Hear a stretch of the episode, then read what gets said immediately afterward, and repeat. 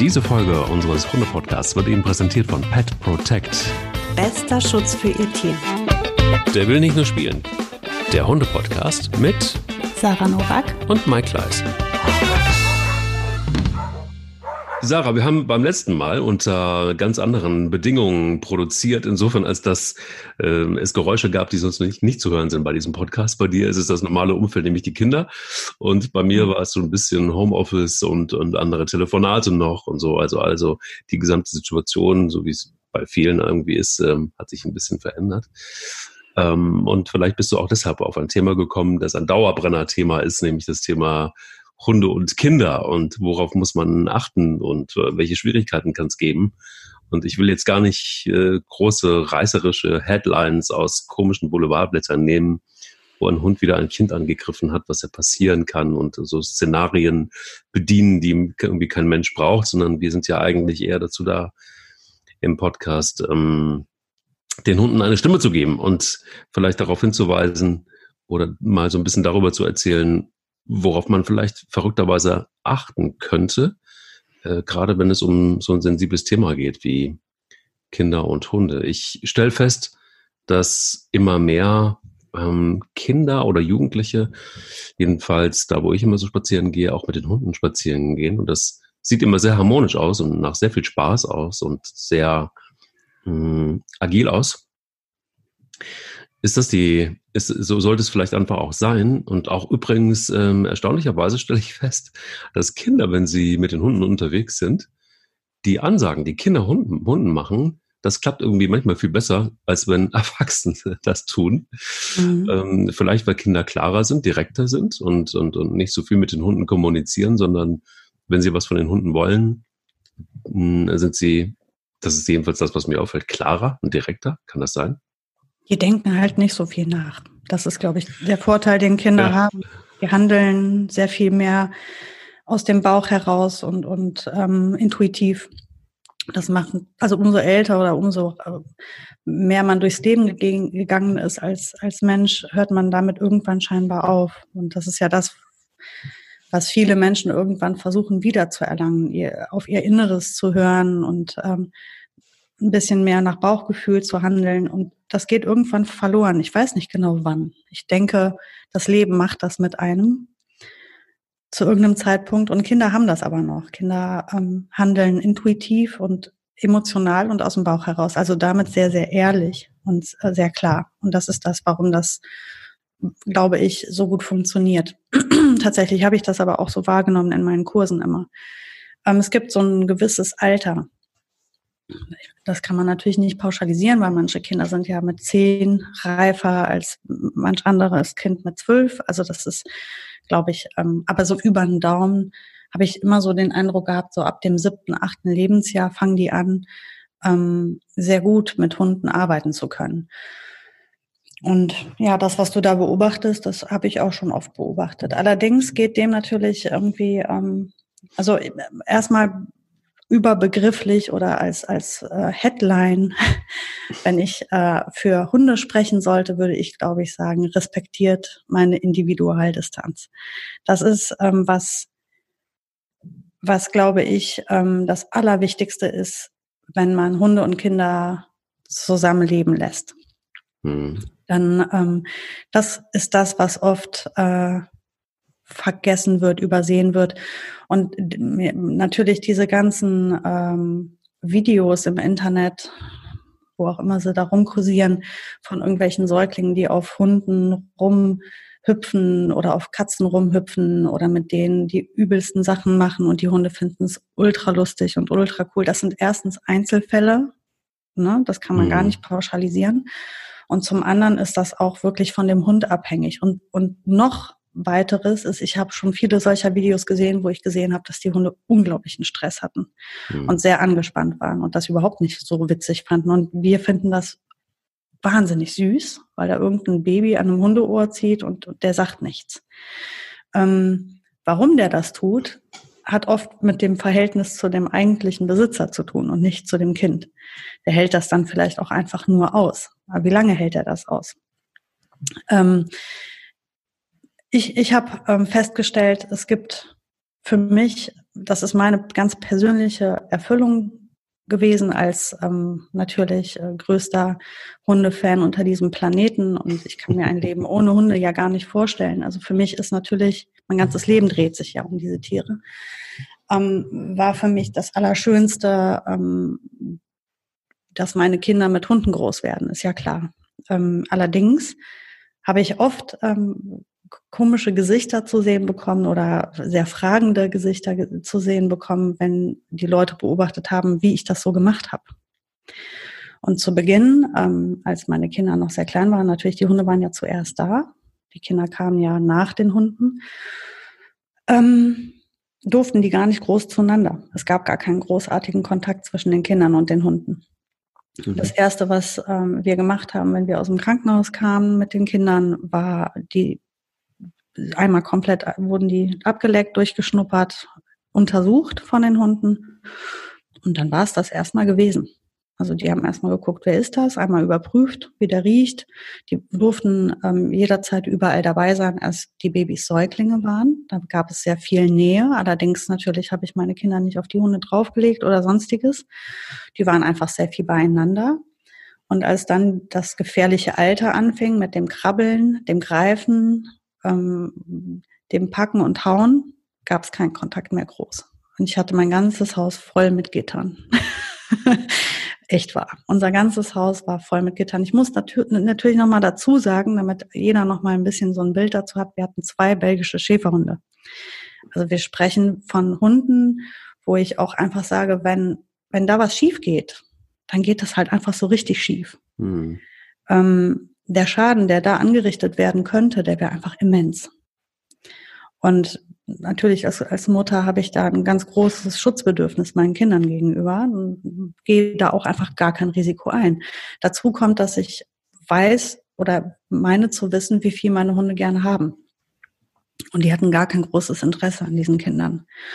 Ähm, was sie total super fanden, war natürlich, also sie fanden es spannend, sie fanden es interessant, sie wollten gerne zusehen, aber sie wollten eigentlich nicht groß Kontakt mit denen haben. Das haben wir erstmal respektiert. Und das kam erst später, als die Kinder angefangen haben zu verstehen, wie viel ähm, Nähe ein Hund verträgt und wie die Regeln sind. Und das ist das aller, allerwichtigste.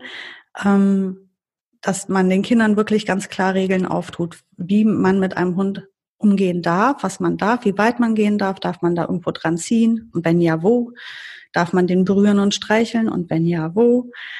Und ähm, das ist das, was halt, ähm, glaube ich, das Aller, Allerwichtigste ist, diese Regeln ganz klar aufzustellen und das liegt in der Verantwortung der Eltern, nicht der Kinder und nicht der Hunde, Regeln aufzustellen.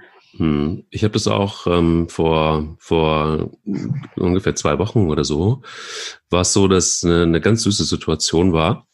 Ähm, wir fahren spazieren und ähm, haben Kaffee getrunken in so einem Café am Strand ähm, an der Elbe. Und äh, da war so eine junge Mutter, augenscheinlich mit ihrer Schwester und äh, dem kleinen Sohn. Der konnte gerade so laufen. Und er war völlig fasziniert von, von Spanja und Dante und fand das irgendwie, er wollte unbedingt dahin.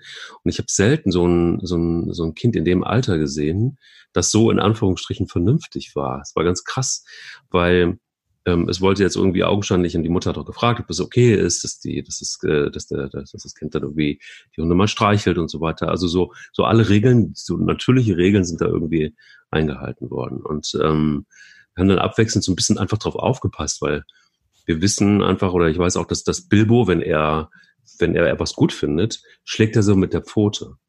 So nach dem Motto, ja. mehr, mehr, ne? So, mach weiter. Und, ähm, und bei so einem Hund wie Bilbo kann so eine Riesenpfote bei so einem kleinen Kind schon, also ich meine, das kann bei uns schon sehr wehtun. Ähm, und ähm, bei so einem Kind ja sowieso noch mal mehr. Und auch da war es wieder so, ich habe mal von Dante erzählt in einem unserer ersten Podcasts. Ähm, auch Bilbo hat sich hingelegt. Also er hat sich instinktiv einfach auf die, auf die Ebene des Kindes. Erst hat er sich hingesetzt und hat sich hingelegt. Und es war wirklich ein tolles Miteinander. Also wir haben am Ende, ähm, ich glaube, diese Szene ging so zehn Minuten, Viertelstunde. Und am Ende haben wir gar nicht mehr, wir haben zwar noch mit einem Auge hingeguckt, aber, aber es war augenscheinlich wirklich so, dass die miteinander klarkamen. Nach so einer mhm. Anleitung, ne, wie so auch für Bilbo liegen zu bleiben. Ähm, Spanja hat sowieso den Kasper gemacht, sich auf den Rücken gelegt und wollte irgendwie mehr und mehr und mehr und sie ja Kinder sowieso ohne Ende. Ähm, beide, aber bei ihr ist es ganz extrem, woher auch immer das kommt. Und ähm, bei dem Kind war es so, das hat sich auch rangetastet. Das war erst bei Spanja, die war in der Größe, die verträglich war, dann hat es sich so weitergearbeitet zu Bilbo. Und man hat sie dann aber auch miteinander lassen können. Und er hat dann wirklich auch probiert, wo kann er Bilbo anfassen. Erst war es so wirklich so an der Schulter, dann war es mal am Kopf. Dann äh, hat er sich getraut, ist um das Kind rumgelaufen, hat äh, Quatsch, der ist das Kind um, den, um Bilbo rumgelaufen, hat dann irgendwie hinten auch mal angefasst, hat sich. Also es war so ein wirklich sehr ähm, harmonisches Miteinander. Ähm, gibt natürlich zwei Voraussetzungen. Einmal, dass du einen Hund hast, der sowas zulässt ne, und der das, der das auch irgendwie genießt vielleicht. Und umgekehrt aber auch dann Eltern, so es fremde Kinder sind, die das Vertrauen haben, dass das dann auch okay ist und dass das gut geht. Und, und, und aber auch ein Kind, das so in diesem Alter ähm, dann eben auch so einen sehr coolen und smarten Weg geht. Wie ist, das, wie ist deine Erfahrung? Ist das, ist das eher so was Natürliches, dass ähm, sowas auf so einem Weg passiert oder, oder ist da oder ist das Kind schon mal mit, mit, mit Hunden in, in Berührung gekommen? Ja, ich meine, die Kinder sind halt alle unterschiedlich. Es gibt forschere Kinder und weniger forsche Kinder. Und also die sind so unterschiedlich.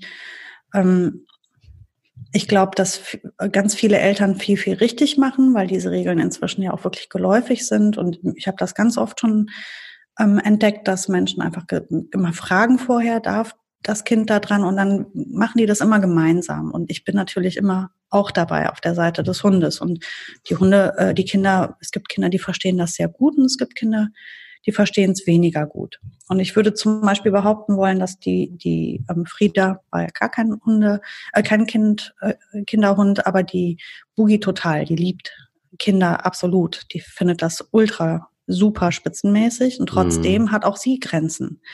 Ähm, und ich glaube, was, was vergessen wird, ist, ähm, Kinder müssen oder Kinder probieren Dinge aus. Mhm. Und damit muss man rechnen.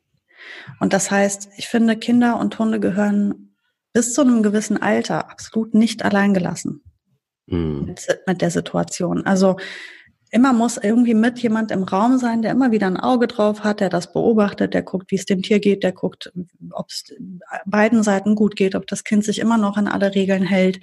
Weil Kinder tun etwas ganz Normales, sie probieren einfach aus. Und äh, das ist ja auch, ich meine, die Situation ist relativ unnatürlich. Ne? Wir lassen ja zu einem sehr kleinen Kind ein Raubtier. Das ist mhm. nicht sehr natürlich. Das normalerweise würde man das natürlich ja niemals machen. Man würde ja niemals ein Raubtier zu seinem Kind lassen und dann den Raum verlassen. Ähm, jetzt ist das natürlich ein domestiziertes Tier und wir brauchen ja nicht äh, Angst haben, dass der Hunger kriegt und plötzlich unser Kind frisst. Aber, aber, aber trotzdem hat er halt echt Zähne und Instinkte und, und auch der wird an irgendeinem Punkt sagen, also wenn das Kind sich nicht besser benimmt, muss ich dem Kind nun mal erklären. Und erklären tun Hunde Dinge halt eben mit ihren Zähnen. Und ähm, damit es dazu nicht kommt, muss man, ähm, muss man als Eltern Verantwortung übernehmen für beide. Den, den Hund zu schützen und das Kind zu schützen. Und das, die Verantwortung liegt zu 100 Prozent nur bei den Eltern, bei gar niemandem anders. Weder bei dem Kind noch bei dem Hund. Und das ist das, was vergessen wird. Dann heißt es ja, dass ich habe es dem Kind tausendmal erklärt, das ging so viele Jahre gut. Ja, ja, du hast aber nicht genau hingeguckt vielleicht. Und vielleicht hat das Kind auch sein Verhalten verändert. Und ich kann das gerade bei uns ganz stark beobachten, dass meine Kinder immer mutiger werden. Die durften jahrelang nicht an die Hunde dran oder zumindest ich habe ich hab sehr, sehr viel Distanz aufgebaut. Es war immer ein sehr respektvoller Umgang. Die, die durften die Hunde selbstverständlich immer streicheln, aber es war immer kontrolliert. Es war niemals, dass ein Kind allein mit dem Hund gewesen wäre, sondern ist Frieda ja irgendwann ähm, nicht mehr dabei gewesen. Und dann haben wir uns daran getastet, an, an wie weit können wir mit der Boogie gehen, wie viel mag sie. Und sie, die Kinder halten sich natürlich an alle Regeln, aber ich muss das immer wieder in Erinnerung bringen. Immer wieder versuchen sie, über die Regeln sich hinwegzusetzen, weil sie tun was ganz Normales. Sie, sie, sie können sich das ja gar nicht vorstellen, dass dieser Hund eines Tages vielleicht doch eine Grenze hat. weil der ja, der liegt auf dem Rücken und, und streckt den Bauch in die, in die Luft und sagt, bitte, bitte kuschel mich, streichel mich, ich finde dich super toll. Nur wenn das Kind sich einmal richtig drauffallen lässt, vielleicht auch versehentlich, weil es getobt hat drumherum. Und das darf es nämlich nicht. Es darf niemals in jedes Hundes toben, weil ich immer Angst davor habe. Die stolpern zehnmal am Tag, knallen meine Kinder irgendwo hin. Und wenn die auf den mhm. Hund draufknallen, kann ich nicht sagen, wie lang oder wie oft das gut gehen wird. Das heißt, eine der Regeln beispielsweise ist nun mal, wenn der Hund in der Nähe ist, wird nicht getobt. Ähm, das sind halt so Dinge, dafür bin ich verantwortlich, dass ich darauf achte, dass diese Dinge funktionieren. Und beispielsweise hat der Hund halt nichts im Kinderzimmer verloren, wenn die Kinder gerade toben. Dann muss der Hund halt den Raum verlassen. Beziehungsweise, wenn der Hund irgendwo in der Ecke liegt und die Kinder werden jetzt übergriffig und sind wild und das, das Tier liegt da und will eigentlich sich ausruhen und die Kinder gehen immer wieder hin und stören immer wieder die Ruhe des Hundes. Und das, das ist auch so eine Situation, wo Eltern oft ähm, übersehen, dass der Hund gar keine Ausweichmöglichkeiten manchmal hat und sich einfach nur beherrscht und das erträgt und er sollte es aber nicht ertragen. Also mhm. ist bei uns ganz klar, das Hundekörbchen ist absolut verboten. Da geht man niemals hin. Wenn der Hund da liegt, hat das Kind an diesem Platz nichts verloren. Und was ist, wenn der Hund dann nicht liegt? Darf das Kind dann da rein? Oder ist es trotzdem tabu? Ja, das gibt bei uns, hat, haben wir die Situation noch nicht gehabt. Also wir haben da kein Interesse dran, sich da einfach so reinzulegen, weil das liegt auch bei uns, äh, bei mir oben im Schlafzimmer. Ansonsten liegen meine Hunde ja auf Sofas. ja, Luxushunde hier, ne? Natürlich. ähm, und diese, die Boogie hat beispielsweise bei uns äh, hier im, ähm, in unserem Wohnraum hat die halt einen eigenen Sessel. Dieser Sessel sitzt nie ein Mensch drin, da sitzt immer nur der Hund drin und die Kinder die haben sich tatsächlich, glaube ich, noch nie einfach allein da reingesetzt. Wahrscheinlich, weil sie einfach wissen, dass dieser Sessel einfach verboten ist. Weil immer, wenn die Boogie drin liegt, dürfen sie nicht hingehen. Ähm, und wenn sie Lust haben, Boogie zu streicheln, dann müssen sie mit mir gemeinsam das machen. Und wir rufen Boogie. Boogie kommt zu uns. Nicht wir gehen zu Boogie hin. So kann sie es entscheiden, weil wenn sie keinen Bock hat, dann kommt die auch nicht. Also wir haben, ich habe das tatsächlich irgendwie vor nicht allzu langer Zeit, ein halbes Jahr her, genau die Situation gehabt. Da war ich mir auch nicht ganz sicher. Wir hatten Besuch und ähm, dann gibt es einen Liegeplatz, mh, hm, der normalerweise eigentlich von Bilbo besetzt ist, ziemlich groß. Und da waren drei Kinder hier in der Bude und ähm, dann äh, legte sich die äh, eine Tochter, fünf, sechs Jahre alt, ähm, völlig selbstverständlich auf den Platz von Bilbo. Mhm weil das kuschelig ist, weil da auch ein Fell drin liegt und, und, und solche Sachen. Ähm, Bilbo war aber nicht da in dem Moment, ne? sondern, ähm, keine Ahnung. Ähm, und da habe ich es dann zugelassen, weil ich gesagt habe, okay, komm, der Hund ist nicht da, es sieht auch aus wie eine Matratze und ähm, ich glaube, Bilbo kam dann auch und, und, und legte sich irgendwie daneben, so, ne? sondern sein Platz war besetzt und somit war es dann auch, äh, war es dann auch geklärt. Ich glaube dann einfach auch so ein bisschen situationsabhängig und ich glaube, wie so auf. Ihr seid ja auch dabei, ne? Das ist ja echt ja, was genau. anderes, wenn man dabei ist. Also ich muss mich ja ein Stück weit auf meine Kinder auch ein bisschen verlassen können, dass wenn ich in der Küche stehe und koche, dass ich sicher sein kann, dass sie tatsächlich nicht an diese äh, ähm, Plätze gehen und, und sich da an alle Regeln halten. Das ist mir einfach wichtig. Ich habe hm. aber eigentlich immer ein Auge drauf. Und Gott sei Dank habe ich ja auch Hunde, die irgendwie immer hinter mir stehen. Also weiß ich in der Regel auch immer, wo die sind. Ähm, aber es ist auch immer noch mal was anderes, wenn es fremde Kinder sind, als wenn es die eigenen Kinder sind. Ähm, ich mache mir natürlich im Verhältnis ähm, zwischen meinem Hund und meinem Kind weniger Sorgen, weil ich beide Parameter sehr gut kenne und sehr gut einschätzen kann. Wohingegen fremde Kinder, wir haben ja, wie du dir denken kannst, oft fremde Kinder im Haus. Und die verhalten sich manchmal einfach total komisch für den mm. Hund. Mhm. augenscheinlich. Mhm. Das kann daran liegen, dass sie sich damit nicht auskennen und bisher noch nicht großartig Berührung hatten mit Hunden. Das kann daran liegen, dass sie Angst haben vor Hunden. Wir haben einige Kinder in unserem Umfeld, die wirklich Angst haben, wo ich immer einen ganz kontrollierten Kontakt mache, wenn sie das unbedingt wünschen. Ansonsten kommt der Hund weg, weil Angst ist, wie du weißt, kein guter Berater. Ja. Ähm, und daher, ähm, und solange ich da nicht in die, in die, also solange man mich nicht darum bittet, dass ich mich dem annehme, lasse ich das auch einfach mal. und wir hatten ähm, mit den Hunden, mit Boogie, die ja wirklich, also die ist echt verrückt nach Kindern. Und die Kinder, die hier ein- und ausgehen und die regelmäßig da sind und den Hund kennen, die liebt sie alle. Mhm. Es gibt aber immer wieder Begegnungen, wo der Hund, wo ich, wenn ich meinen Hund gut lese, sehe, dass die hochgradig angespannt ist und wo ich überhaupt nicht für ihre, ihr Verhalten garantieren könnte. Ja. Und ich habe hier zum Beispiel in meiner unmittelbaren Nachbarschaft ein älteres Pärchen, das die Enkeltochter ist das, die ist oft zu Besuch und wir treffen sie hin und wieder. Und die verhält sich so unwahrscheinlich schlecht dem Hund gegenüber. Das weiß sie natürlich nicht. Sie kann es ja nicht wissen. Das erklärt ihr halt niemand. Und immer wenn ich dann versuche, ihr Tipps zu geben, schreitet die Oma ein und sagt so, ja, die, die, die will ja nur, die will ja nur, die will ja nur. Wo ich dann immer sage, ja, ja, vielleicht machen wir es anders, dann kann sie nämlich auch mal. Weil jetzt kann sie gar nicht. Ich lasse sie überhaupt nicht an den Hund dran, weil die Boogie knurrt auch.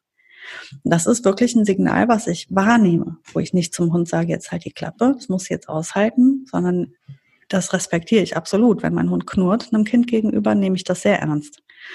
Und ähm, dieses Mädchen hat halt dieses eine Verhalten. Sie ist statisch. Sie mhm. stellt sich vor das Tier. Also erstmal geht sie mal recht forsch auf Boogie zu, in einem hohen Tempo, dann bleibt sie stehen, total statisch und fixiert sie. Puh. Ja. Ähm, ja. Und das ist für Hunde, also Kinder bewegen sich etwas anders als Erwachsene. Jetzt kennen sie das Kind nicht. Wer verhält sich so? Das ist ähm, kommunikativ ist das schwierig, was das Kind da macht. Das Kind kann in meinen Augen absolut nichts dafür. Die bräuchte jetzt echt Anleitung. Man müsste ihr sagen, dieses Verhalten ist total gefährlich. Was du da machst, das ist gefährlich. Tu das niemals. Bitte geh in die Hocke, bitte wende dich ein bisschen von dem Hund ab, am besten seitlich, halt mal deine Hand hin, bleib in Bewegung rede doch mal mit dem Hund. Und die steht da immer. Die, also die rast letztendlich auf uns zu, stellt sich hin und fixiert. Ja. Ne, ja. Weißt du? Und das ist, ähm, also Kinder sind unterschiedlich. Gerade die, die nicht viel Erfahrung mit Hunden haben, ähm, die muss man anleiten. Und im eigenen Haushalt muss man aufpassen, dass sie halt immer weiter diese Regeln respektieren, die man ganz, ganz dringend braucht im Umgang mit Hunden. Ich würde das sind halt jetzt so die Gefahren. Aber die, das, was man da unterm Strich, was dabei rumkommt, ist riesig. Also der Profit auf beiden Seiten, Hund wie Kind, ist enorm. Also ich bin überzeugt davon, dass das ähm, ein, ein sehr großer Mehrwert im Leben der Kinder und auch im Leben der, der Hunde ist, wenn die gemeinsam leben dürfen. Allerdings, und das schreibe ich mit Großbuchstaben, der Hund gehört nicht den Kindern. Der Hund ist kein Kinderspielzeug. Der Hund mhm. ist ein Familienmitglied und liegt in der Verantwortung der Eltern. Das ist, das ist die Aufgabe der Eltern. Die Kinder sind nicht verantwortlich für den Hund und auch nicht verantwortlich für das Verhalten des Hundes.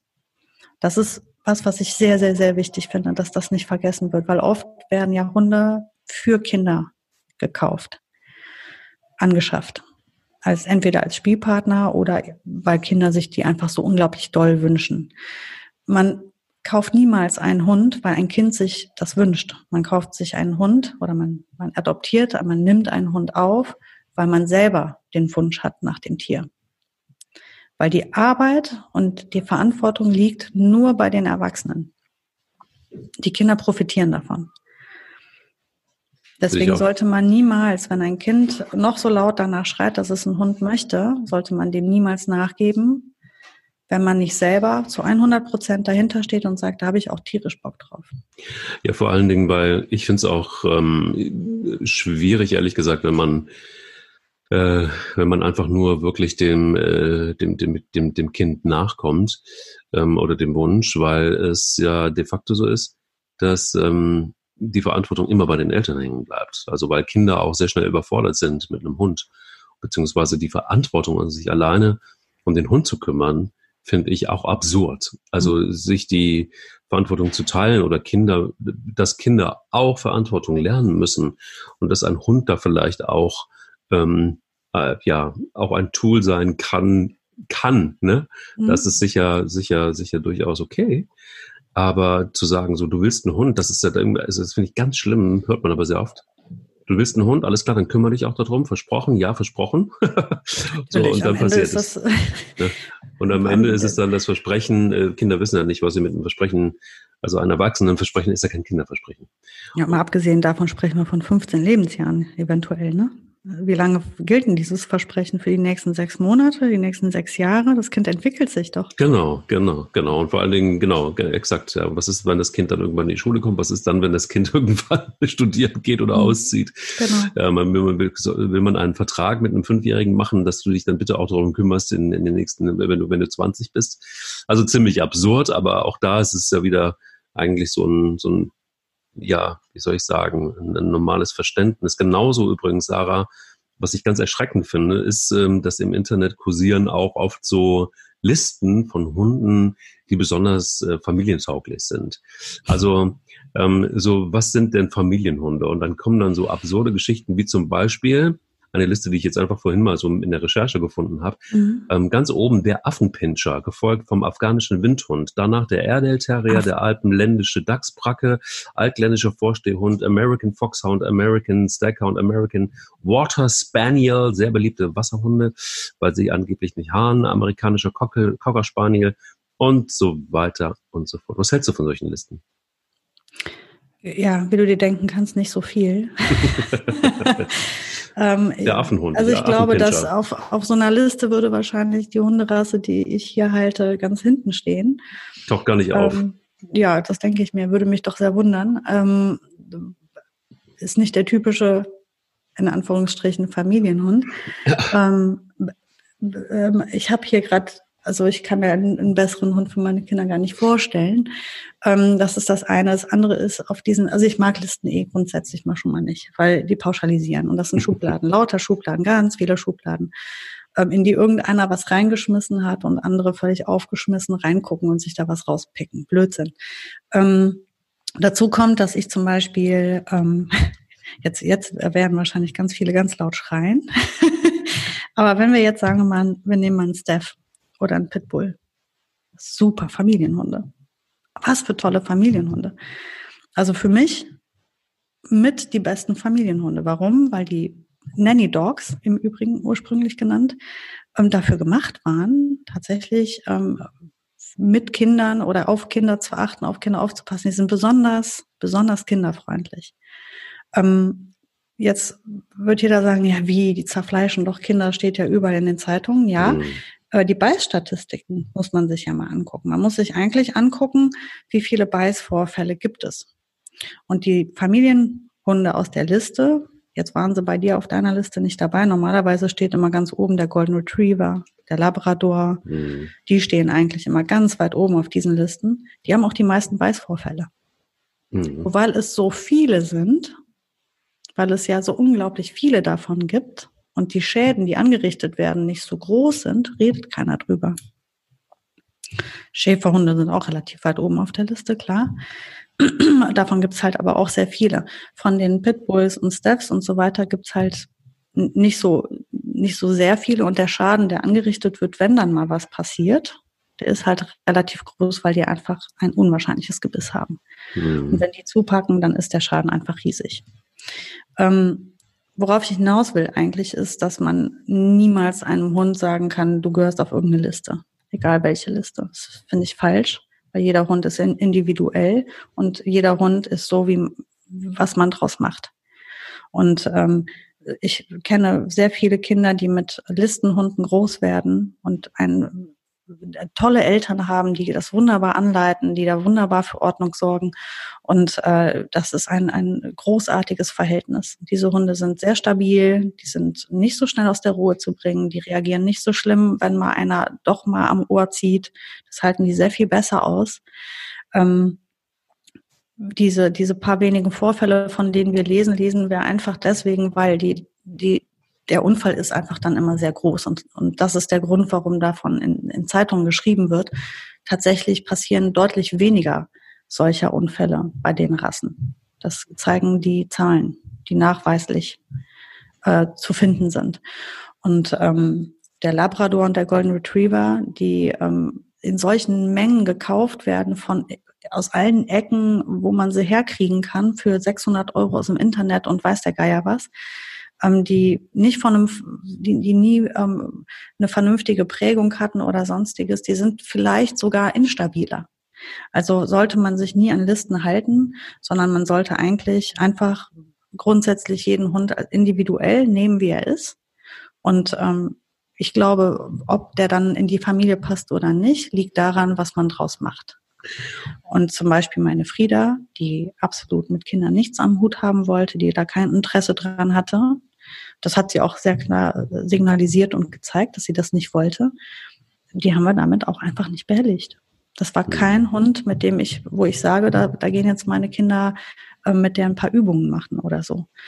Ähm, andere Hunde lieben es. Also es ist einfach individuell. Und die sind der gleichen Rasse, die Boogie und die Frieda. Und trotzdem ist die Boogie komplett, hält sich komplett anders als Frieda. Also können wir das nicht auf eine Rasse runterbrechen, finde ich. Aber trotzdem ist es so, dass, finde ich ganz interessant, dass wenn du bei Zahlen bist, ähm, 90 mhm. Prozent der Opfer, von, also die gebissen worden sind, und das äh, ähm, kennen, kennen den Hund, genau. Also mhm. entweder im eigenen Haushalt oder aber ähm, oder Nachbarn. Ne? Also das genau. heißt, dass ähm, ja, also liegt nicht eben daran, dass Hunde besonders aggressiv wären, sondern meist eher äh, mangelt es so den Opfern einfach an Wissen über Hunde und wie sie sich in deren Anwesenheit verhalten sollen. Ja, vor allem, das ist halt das, was ich eben geschildert habe. Mit der Zeit vertraut man der Situation so sehr, dass man nicht mehr achtet. Da ist so lange nichts passiert und der Hund hat so lange ertragen, dass man es dann ähm, quasi geschehen lässt und man überlässt die Kinder den Hunden oder andersrum, die Hunde den Kindern und dann passiert's. Ähm, deswegen sind die meisten Beißvorfälle im eigenen Haushalt, in der eigenen Familie mit dem eigenen Hund. Und dann sagen die Leute mal nachher aus dem Nichts, wer das mhm. passiert. Das ist natürlich nicht so. Wie du dir denken kannst, passiert nie irgendwas einfach so aus dem Nichts. Da ist immer was vorgefallen vorher. Und oft ist es halt so, dass man diese ganzen Anspannungen und die ganzen Signale der Hunde vorher übersehen hat oder, oder einfach nicht respektiert hat. Also es ist auch interessant, dass zum Beispiel auch Kleinhunde, von, wo man ja immer ähm, oder oft denkt, naja gut, die, der, der, der, der will ja nur spielen. Ähm, der will eben nicht nur spielen, sondern, sondern äh, da, da geht es teilweise ums Eingemachte. Der Dackel zum Beispiel ist in der Statistik relativ weit oben, mhm. ähm, weil er vielleicht unterschätzt wird auch, weil er vielleicht weil die mit, so den, mit, mit, umso kleiner der Hund, umso schlechter gehen die mit denen um. Das ist, Entschuldigung, ich muss jetzt, da, das sind so Themen, da kann ich mich wahnsinnig ärgern. Mit, mit kleinen Hunden wird so dermaßen schlecht umgegangen. Ja. Die werden, ach, grausam.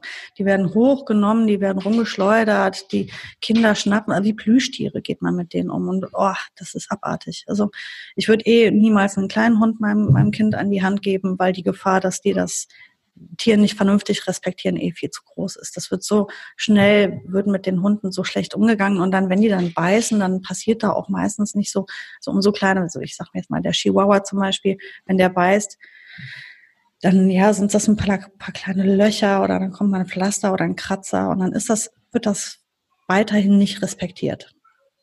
Ich finde, dass ähm, mit kleinen Hunden einfach ganz fürchterlich schlecht umgegangen wird. Das sieht man ja oft auch auf der, auf der Straße. Dann werden die über den Gehweg an, an der Leine einfach hochgehoben. Ja. Das ist sowas, da, da wird mir übel, wenn ich das sehe. Das ist so respektlos dem Tier gegenüber und ähm, ich glaube, deswegen sind die Beißvorfälle bei kleinen Rassen so hoch. Nicht, weil die kleinen Rassen beißfreudiger sind, sondern weil die einfach viel mehr Gründe haben zuzubeißen, weil die einfach äh, sich gar nicht mehr anders zu helfen wissen als über die Zähne.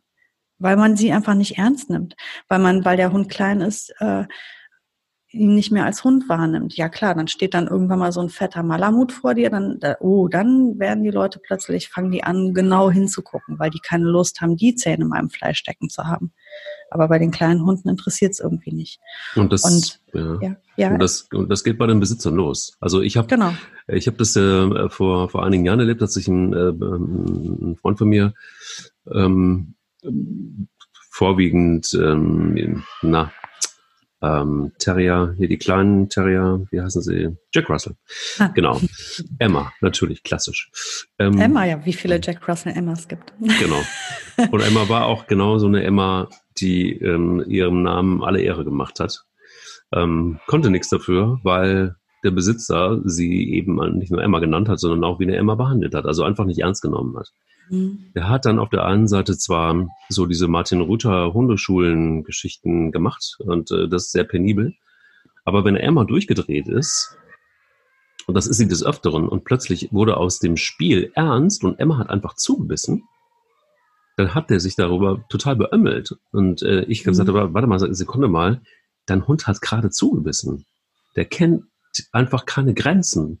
Und dieser Hund hat auch wirklich keinerlei Leitplanken in seinem Leben richtig erfahren, außer wenn er in der Hundeschule war. Da war Leitplanke.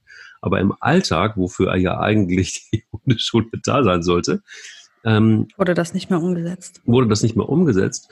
Und dieser Hund hat wirklich tatsächlich gebissen. Und ich habe dann gesagt, pass mal auf, so lange, bis du das hier nicht im Griff hast, besuche ich einfach nicht mehr. Weil ich habe mhm. keinen Bock, A, deinen Hund zu erziehen, irgendwann, weil irgendwann müsste ich ihn mir mal schnappen. Und B, habe ich schon gar keine Lust, mich von deinem Hund beißen zu lassen. Aber das, dann kam der Spruch, ja, aber das könnte man ja gar nicht ernst nehmen, das wäre mehr so ein Zwicken. Ja, aber das ist vielleicht auch der Grund, warum der Hund zubeißen musste. Ne? Weil wenn man das wirklich, genau. wenn man den nicht ernst nimmt, dann irgendwie muss er sich ja Gehör oder versucht er ja dann auf sich oder auf seine, seine Schwierigkeiten aufmerksam zu. Ich finde es. Ähm, ich habe ähm, ja. Ich hab eine schöne Geschichte für dich. Darüber habe ich eine Kundin verloren. Ja, oh, oh Gott. Ähm, oh Gott. Und zwar äh, Welpenschule, ähm, erste Stunde des Welpenkurses für eine Familie, die sich angemeldet hatte und die kamen an mit ihrem Bulli. Die Frau stieg aus mit drei kleinen Kindern ähm, und einem Welpen. Was war es? Ein, ich glaube, ein Entlebucher Sennhund war es. Welpen. Mhm. Und ähm, während sie, also ich meine, die Frau war, die tat mir, so im Nachhinein tut sie mir noch mehr leid mit ihren drei Kindern, die wirklich sehr klein waren, alle drei auch, und dann dieser Welpe. Und ähm, sie stieg also aus und wühlte in irgendwelchen Taschen rum und, und sortierte sich mal erst. Und in der Zeit, ähm, da lag vor der Hundeschule, ich weiß nicht, ob du dich erinnerst, lag, äh, so, war so ein Kies auf dem Parkplatz. Da schnappte sich äh, der mittelgroße, das mittelgroße Kind ähm, Kiessteinchen und fing an, den Hund damit zu bewerfen. Mhm. Ich habe das Ganze beobachtet. Die Mutter hat das nicht ähm, gar nicht mitbekommen, weil die mit ihren Taschen beschäftigt war und der Junge fing also an, den Hund mit Steinen zu beschmeißen. So, dann ähm, ging es also auf den, auf den Welpenparcours, auf den Platz. Da durfte die Tochter dann den Hund führen und schliff den einfach hinter sich her bis auf den Platz, weil wie du weißt, Welpen laufen ja gerne mal auch nicht mit, weil die erstmal gucken müssen, wo sie sind und da passiert so viel und der war völlig überfordert, der Hund. Und dann hat sie den halt einfach auf den Platz geschliffen. Auf dem Platz angekommen, ähm, wollte ich als erstes mit einer Theorieeinheit, also wir haben die Hunde einmal kurz von der Leine gelassen, die kamen an und danach sollten die kurz ruhen, die Hunde. Und ähm, ich wollte ein bisschen erzählen. Und derweil kletterten die Kinder auf den Geräten von diesem Agility-Parcours rum, was völlig okay war. Ja, und irgendwann mal stürmte dieser, dieser Junge, der auch die Steine vorher geworfen hatte, auf den Welpen zu und ähm, stürzte sich auf den Welpen drauf und fing an, an dem zu ziehen. Einfach. Ähm, also zog da irgendwie im Nacken rum und am Fell rum. Der Hund wollte eigentlich ruhen, ne? der war auch wirklich platt. Das war alles schon sehr anstrengend gewesen, war ein ganz kleiner Welpe. Und die Mutter guckte sich das alles an. Und dann, ich merkte nur, wie mir der Puls immer weiter in die Kehle stieg und ich konnte nicht mehr. habe ich gedacht, okay, wir müssen gerade mal einmal das Thema wechseln. Wir reden jetzt einmal kurz über Hund und Kind. so, und dann habe ich zu der Frau gesagt, okay, also wir sind jetzt seit einer Viertelstunde sind wir in Kontakt miteinander und ich habe schon drei Schwerverbrechen gesehen heute. Ich ich, ich kann dir nur eins sagen, das endet böse. Das endet böse. Was ich gerade hier beobachte, das ist eine Katastrophe. Ja, wieso? Ich sage dir, also erstens, dein Kind bewirbt den Hund mit Stein. Zweitens, dein anderes Kind schleift ihn in der Gegend rum. Und drittens, an dem Hund wird in der Ruhephase, dann, wenn der Hund Pause braucht, rumgespielt und rumgezogen und gezerrt. Der Hund hatte übrigens einmal auch noch aufgejault. Ähm, ja, nee, das äh, wäre aber für den Hund, das fände er alles gar nicht schlimm. Er hätte noch nie was dazu gesagt. Ich sagte, die ist schon klar, der ist neun Wochen alt. Den hast du jetzt seit einer Woche. Und in dieser einen Woche hat er nichts dazu gesagt, glaube ich dir. Ich glaube, der wird auch die nächsten Monate nichts sagen. Aber vielleicht eines Tages, irgendwann, wenn ihm der Kragen platzt, dann wird er was sagen. Und dann wird das eine sehr, eine sehr deutliche Sprache sein. Weil du überhaupt deinen Kindern keine Grenzen setzt und weil du überhaupt nicht diesen Hund schützt und ja, man muss doch den Hund nicht vor meinen Kindern schützen, die tun, die meinen das doch. Ja, weiß ich. Nein, vor dir muss man den Hund schützen, weil du nämlich deine Kinder nicht im Griff hast. Oh Entschuldigung bitte. Mir ist, mir wurde so schlecht. Mir wurde so schlecht, Mike. Es war Und die Frau, die wurde total böse, weil ich ihr das gesagt habe. Ich habe ihr das auch nicht in der Härte gesagt, wie es dir. Ich habe es wirklich noch diplomatischer gesagt, habe wirklich gesagt, komm, das ist echt wichtig, dass dein, deine Kinder machen das nicht, weil sie böse sind, sondern weil sie es nicht besser wissen. Aber du erklärst es ihnen nicht. Du achtest nicht drauf. Du, du sitzt daneben, wie dein Kind an dem schlafenden Hund zieht. Und du sagst nichts. Das heißt, es ist okay, es ist akzeptiert, weil du hast ja nichts gesagt. Du hast dann, ich hätte den Jungen sofort zurechtgewiesen, hätte sofort gesagt, ey, hallo, der schläft doch gerade. Mal abgesehen davon, dass sowieso wieder auf den Hund zugegangen ist, sowieso falsch war. Aber es war, es war ein, ein, eine Liste an Vergehen. Und das war sowas, wo, das man ganz, ganz häufig beobachten kann, weil die, gerade wenn die so jung sind, die Hunde, Welpen und Junghunde, die, die noch sagen die nichts. Die ertragen, die erdulden das. Aber eines Tages. Und das ist dann das Ding. Der hat ja nie was gemacht. Ja, hm. nee, er hat's erduldet. Bitte achtet auf einen respektvollen Umgang zwischen Hunden und Kindern. Das ist für, für dann, dann ist das was richtig Tolles. Meine Kinder lieben ihren Hund so sehr. Der steht ganz weit oben auf der Liste. Immer wenn wir über wichtige Persönlichkeiten in unserem Leben sprechen, ist der Hund ganz weit oben auf der Liste. Die ist für, die ist schutzgebend, die ist, ähm, die ist eine, eine Spielgefährtin, ähm, sie ist ähm, ein Freund, sie ist ein Familienmitglied, die lernen natürlich, die machen, die machen auch Übungen mit dem Hund, immer, immer ähm, spielerische Übungen wie Leckerchen verstecken oder wir machen Tricks mit dem. Das ist alles toll. Das ist wirklich schön. Und sie sehen auch, wie viel Arbeit ein Hund ist. Gerade jetzt in Zeiten von Corona. Gestern war das Wetter in Köln nicht besonders schön. Und als die dreimal mit mir ans Feld mussten mit dem Hund, waren die nicht so begeistert. ja, so ist das halt. Das gehört dazu.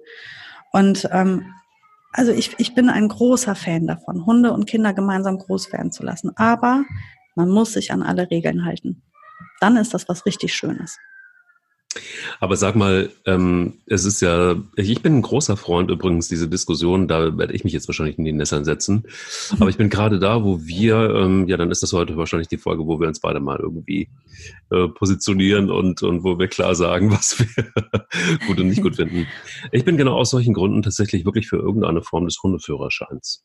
Mhm. Und zwar ähm, in der Tat wirklich dann, äh, gerade dann ähm, bei Menschen, die die noch nie mit einem Hund zu tun hatten, ähm, Kinder, die ganze Problematik. Also ich kann mir schon vorstellen, dass du einiges entzerren könntest, wenn man, und, und das wäre wirtschaftlich vielleicht auch gar nicht so uninteressant, weil ich glaube, man würde Hundetrainer unterstützen ähm, und würde für, ähm, für, für Maxi, also für, tatsächlich für mehr Sicherheit sorgen, ähm, gerade dann, wenn es um Kinder geht. Und wenn es von, von, also, also es geht darum, auch Grundlagen und ähm, immer wieder mal oder überhaupt erstmal generell ähm, ähm, ähm, anders. Ich glaube, für alles gibt es in irgendeiner Form eine, mh, hm, eine Möglichkeit, irgendwie etwas zu erlernen. Ja, ähm, ob es eine Sprache ist, ob es ein Beruf ist, ob es das Autofahren ist, dafür, wofür du auch, da gibt es klare Regeln. Ähm, mhm. Und die gibt es deshalb, weil wir in einer Gesellschaft leben, äh, die immer äh, größer wird und weil es immer mehr Autos gibt und es gibt auch tatsächlich wahnsinnig viele Hunde in Deutschland. Und dann frage ich mich, okay, wenn es für all die Dinge einen Führerschein gibt oder etwas gibt, was man nachweisen muss oder was dazu beiträgt, dass unsere Gesellschaft funktioniert. Warum ist das beim Thema Hund dann nicht der Fall? Um genau solche Sachen einfach auszuschließen. Nämlich, oder nicht auszuschließen oder zumindest zu minimieren, ein Verständnis zu haben, wie tickt überhaupt so ein Hund. Es ist nämlich weitaus mehr als ein süßes Hundebaby. Das ist mhm. innerhalb von einem Jahr relativ schnell passé, das Ganze. Aber du hast genau vorhin richtig gesagt, man hat so einen Hund im besten Fall 14, 15 Jahre lang. Ähm, stell dir mal vor, du hast 14 oder 15 Jahre lang nur Chaos. Und sowas gibt es ja. Mhm. Und ich frage mich wirklich, warum, warum kann man nicht einfach dafür sorgen, dass Menschen sich wirklich auch mit dem Thema auseinandersetzen müssen? Weil du hast im Zweifel da einfach auch ein Tier, das Zähne hat, das sich zu wehren weiß, ähm, was für eine Gesellschaft auch zum Problem werden kann, weil der Mensch ein Problem ist, weil er nicht verstanden hat, wie man vielleicht einfach die Grundregeln, wie man mit so einem Tier umgeht und wie man, wenn man Kinder hat, und das ist so unser, unser Thema heute, wie man dieses Zusammenspiel gut hinkriegt. Und ich finde, es ist, wenn du die Kundin verloren hast, total fair, weil du ihr einfach klar gemacht hast, nee, du bist diejenige, die deinen Kindern erstmal erzählen muss, dass es nicht okay ist, einen Hund am Schwanz zu ziehen Du möchtest auch nicht von irgendein, von deinen Kindern an der Brust gezogen werden, einfach so. Ähm, findest du auch nicht okay. Warum ist es dann okay, dass man an einem Tier irgendwo an irgendwelchen Körperteilen rumzehrt? Also ich finde die, die, die Thematik oder die Diskussion um den Hundeführerschein tatsächlich wirklich, wenn ich solche Fälle sehe, mehr denn je völlig in Ordnung. Es ist halt, es gibt ja sowas ähnliches wie den Hundeführerschein, allerdings nur für bestimmte Hunde, bestimmte Rassen. Testen. Genau. Ähm, ich habe den äh, natürlich Interesse halber auch ableg, abgelegt. Ich musste ihn sogar auch ablegen. Und mhm. ähm, der ist lächerlich. Entschuldigung, das ist Auswendiglernerei. Das ist, da mhm. lernst du halt, musst du halt äh, ein paar Fragen. Also es ist, es ist einfacher ein Auto, es ist einfacher als Autofahren lernen und das finde ich schon recht einfach. Ähm, das ist wirklich ähm, nicht der Rede wert. Also man, es, ich glaube, es ist halt ein, ein schwieriges Thema. Hundeführerschein, es bedeutet halt sehr viel Kontrolle, bedeutet sehr viel, ähm, man muss sich was überlegen. Jetzt sind wir ja schon so weit gegangen, dass wir angefangen haben zu, zu regeln, wer darf überhaupt Hunde trainieren. Mhm. Seit einigen Jahren gibt es ja ähm, wirklich auch vom Veterinäramt Zulassungen für Hundetrainer. Man, nicht jeder darf mehr losziehen und sagen, er ist jetzt Hundetrainer und hat eigentlich nur sehr viel Ahnung von Hunden oder glaubt sehr viel Ahnung von Hunden zu haben, sondern man muss halt wirklich nachweisen, dass man tatsächlich was gelernt hat auch. Ähm, das ist schon mal ein Schritt in die richtige Richtung gewesen, weil auch da viele Schäden entstanden sind. Ähm, ich glaube, dass, wie du das sagst, sehe ich insofern genauso. Man schützt die Gesellschaft dadurch. Ja. Man schützt Kinder, man schützt Menschen dadurch. Ähm, gerade wenn es um die Kinder geht, tut mir das besonders leid, weil die, ähm, was erleben die da? Die werden dieser Situation ausgesetzt, sie, sie wissen es nicht besser, sie können es nicht wissen, sie müssen es auch überhaupt noch gar nicht wissen. Und ähm, es geschieht schlimmstenfalls was richtig Schlimmes und sie haben für ihr Leben ein Trauma oder einen Schaden sogar ähm, davon genommen, obwohl sie nichts verkehrt gemacht haben. Sie haben sich verhalten, wie sich Kinder verhalten. Die Eltern sind in der Verantwortung. Und das ist halt das, was, ähm, was man nicht oft genug sagen kann. Und es geht halt super oft sehr gut.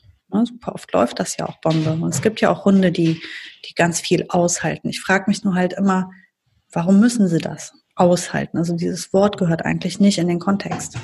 Eigentlich muss ein Hund das nicht aushalten, sondern ein Hund muss ähm, respektiert werden und als solcher, was er ist, auch einfach in der Familie aufgenommen werden. Und nur so darf mit den Tieren umgegangen werden, wie es halt auch ihnen zusteht, nämlich respektvoll und mit einer gesunden Distanz.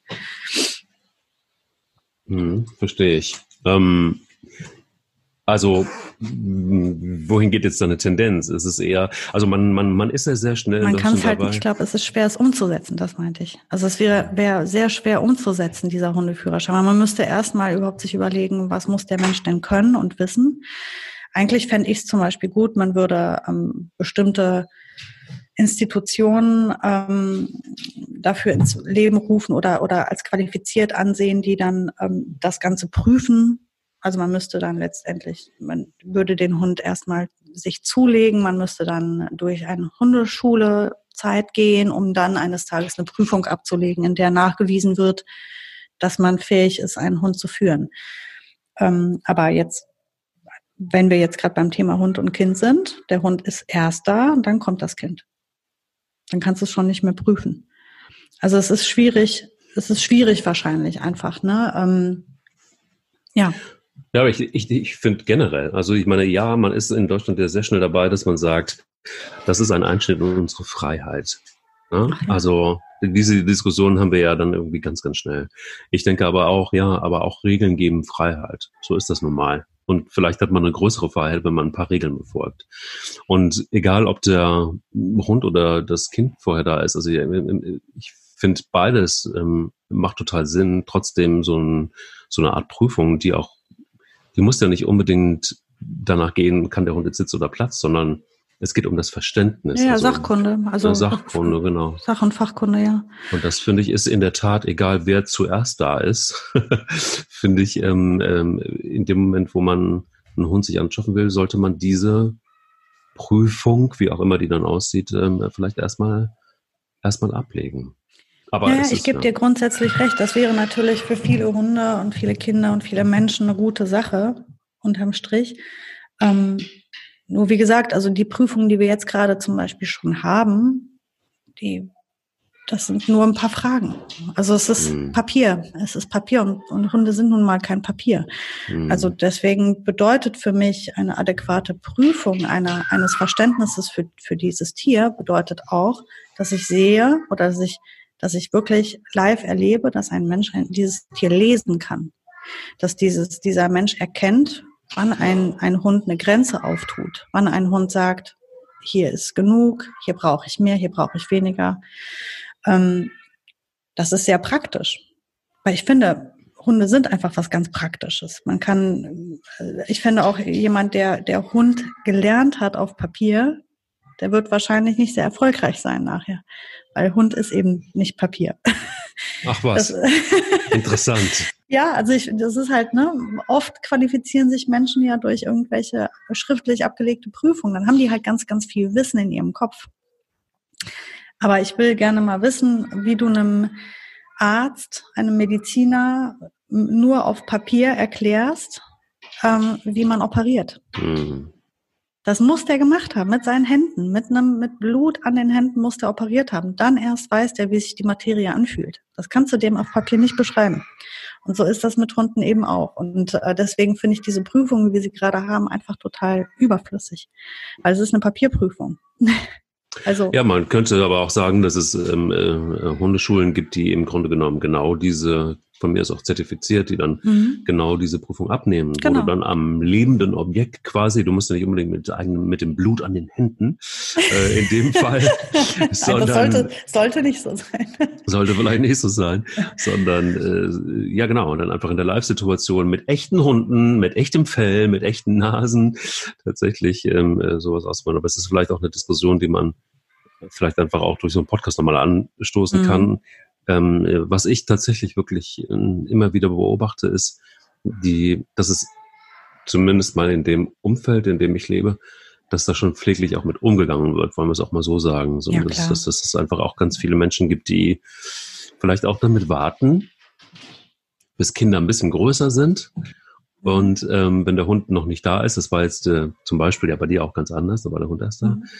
Ähm, aber die, also ich kenne auch viele in meinem Umfeld, die bewusst gewartet haben, bis, bis die Kinder etwas größer waren oder jetzt sind und sich dann erst einen Hund angeschafft haben. Und ganz schön war eine Geschichte, das ist meine Lieblingsgeschichte der letzten Zeit. Ähm, mein Freund Axel hat sich einen Hund angeschafft. Und ähm, da war es so, dass ähm, er, wie war das? Äh, genau, sein Sohn hatte eigentlich eher Angst immer vor Hunden. Und es war mehr so Axels Wunsch, einen Hund zu haben. Und dann ist was sehr Schönes passiert. Dann hat Axel gesagt, pass mal auf, hm, wir fahren jetzt mal zum Züchter. Und ähm, wenn du Angst hast vor den, vor den Hunden, fahren wir sofort wieder. Und das hat wohl eine Zeit lang gedauert, um bis sich der Sohn darauf eingelassen hat. Und dann sind sie zu dem Züchter gefahren. Und ähm, auch da war es wieder so, dass er gesagt hat, pass auf, wir steigen jetzt aus. Und wenn du merkst, dass du fühlst dich nicht, fühlst dich irgendwie nicht wohl, irgendwas stimmt nicht, dann stehen wir auf und gehen. Das war der Deal. Mhm. Und naja, to make a long story short, ist es jetzt so, dass der Sohn ähm, deutlich mehr mit dem Hund zu tun hat als Axel.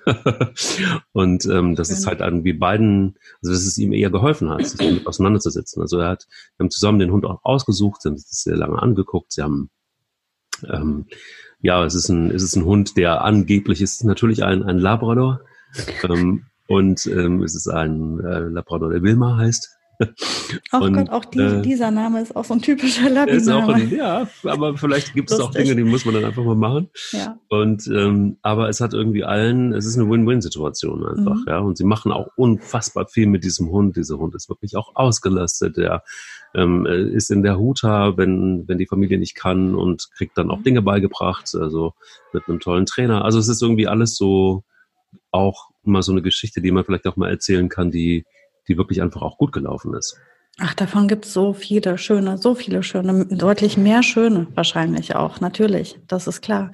Die, äh, ich kenne auch ganz, ganz, ganz viele so schöne Familien mit, mit Hunden, wo die Kinder ähm, auch, also ich hatte, du erinnerst dich bestimmt an Suna? An wen? Suna mit, ja. mit Bungie. Mhm. Mhm. Das ist für mich so, ein, so, eine Erinnerung, die, es war ähm, das erste solcher Kinder in meiner Hundeschule, ähm, die den Hund letztendlich mehr oder weniger allein fast erzogen hat. Und oh, hat die das toll gemacht. Ich fand dieses Kind so großartig. Und der, der Hund, der Hund hat das so geliebt und die war, das war ein Team. Und dieses Mädchen ist so über sich hinausgewachsen, dass, dass dieses Erlebnis wird sie ein Leben lang begleiten und prägen. Ähm, das war so schön. Aber die ganze Verantwortung lag natürlich bei ihrer Mutter. Die Mutter mhm. hat das Kind gebracht, die stand daneben, hat geachtet, hat, hat für diese ganze Ordnung gesorgt. Und der Hund war natürlich in erster Linie die Aufgabe der Mutter. Und das ist das, was halt, ähm, was man immer, immer im Hinterkopf behalten muss. Ein Hund ist nicht für ein Kind, sondern ein Hund ist ein Familienmitglied und liegt in der Verantwortung ausschließlich der Eltern. Und die Kinder profitieren dann davon.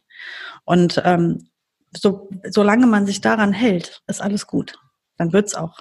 Aber ähm, ich glaube, das, das sind halt wirklich wie zwei Fronten. Es gibt die Front, äh, wir machen uns seit Jahren Gedanken und wir, wir wissen, es ist genau das, was unsere Familie jetzt möchte und braucht. Und wir sind ja eh ständig draußen an der Luft und wir gehen ja eh jeden Tag so gern drei Stunden lang spazieren. Und deswegen ähm, kommt jetzt ein Hund dazu. Und dann gibt's die Gegenseite, die sagt, ich kaufe einen Hund für mein Kind, weil der wünscht sich so doll ein und der will wen zum Spielen. Mhm. Das ist, das ist, glaube ich, genau der Punkt halt, ne? Die, dieser Unterschied. Familienmitglied, Hobby, Freizeit und passt wirklich gut auch in alle Bedürfnisse. Und dann, wo man denkt, das wäre ein Spielgefährte für das Kind. Das ist kein Spielgefährte. Das mhm. ist es nachher im, im, Kontext der Familie auf jeden Fall auch. Mhm. Aber ähm, dafür sollte er nicht angeschafft werden, der Hund. Er ist nicht dafür da, dein Kind zu bespaßen. Hm.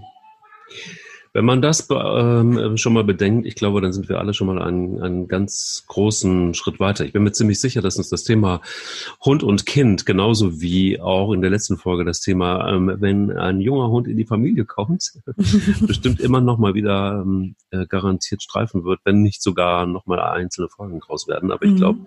wir haben jetzt vielleicht schon mal heute in der Folge einen Grundstein dafür schaffen können, für einen kleinen, vielleicht besseren Grundstein ähm, ähm, ähm, schaffen können für alle Menschen, die Kinder haben und sich jetzt überlegen, einen Hund zu schaffen. Danke dafür, für, für diesen tollen Einstieg in die neue Woche, liebe Sarah. Und ähm, vielleicht behalten wir das. Wir haben heute auch eine kleine Premiere. Wir haben nämlich das ganze Zeit uns auch gesehen, wenigstens ja, per Video. Das war total interessant. Auch mal, auch mal ganz schön. Ich mit meiner, ja. Go, mit meiner Golden Gate Bridge hier im Hintergrund. Irgendwie, keine Ahnung, wie ich das gemacht habe, aber äh, ich, muss, ich muss kurz dazu sagen, also ich sehe Mike sitzend vor der Golden äh, Gate Bridge in, in, im Sonnenuntergang. Der hat sich da irgendwie ähm, ja so drei, also hier so äh, Greenscreen-mäßig sitzt er jetzt also äh, wie so ein Nachrichtensprecher davor und ich sitze einfach nur in meinem Wohnzimmer. Und wir haben uns aber heute gesehen und das war eigentlich echt schön. Also ja. das hat die Sache nochmal anders gemacht. Finde ich auch. Vielleicht behalten wir es einfach bei. Ich würde auch mal ähm, tatsächlich auch mal gucken, dass ich vielleicht hinten einen anderen Hintergrund, vielleicht auch den, den echten mal wähle, anstatt ein ja. Screen. Ne? Ich weiß nicht, wie, äh, äh, wie du das überhaupt gemacht hast. Mega ich auch nicht, ich auch nicht. Es war einfach da. Es war einfach da. Guck mal, jetzt sehe ich sogar im Video deine, deine beiden tollen Töchter. Das ist doch auch ganz gut. Und winke mal zu. An, du siehst auch am Gesicht meiner einen Tochter, wie stinkig die schon ist, dass ich seit einer Stunde nicht beim Spielen dabei bin. Das verstehe ich total gut. Und meine Hunde, ich glaube, denen äh, platzt langsam auch die Blase. Ich glaube, die wollen dringend müssen, ne? mal raus. Die müssen auch dringend mal ich wünsche dir eine total schöne restliche Woche und freue mich auf nächste Woche. Das wünsche ich euch, dir und euch jetzt auch. Danke. Der will nicht nur spielen. Der Hunde-Podcast mit Sarah Novak und Mike Kleiss. Diese Ausgabe des Hunde-Podcasts wurde Ihnen präsentiert von Pet Protect. Bester Schutz für Ihr Tier.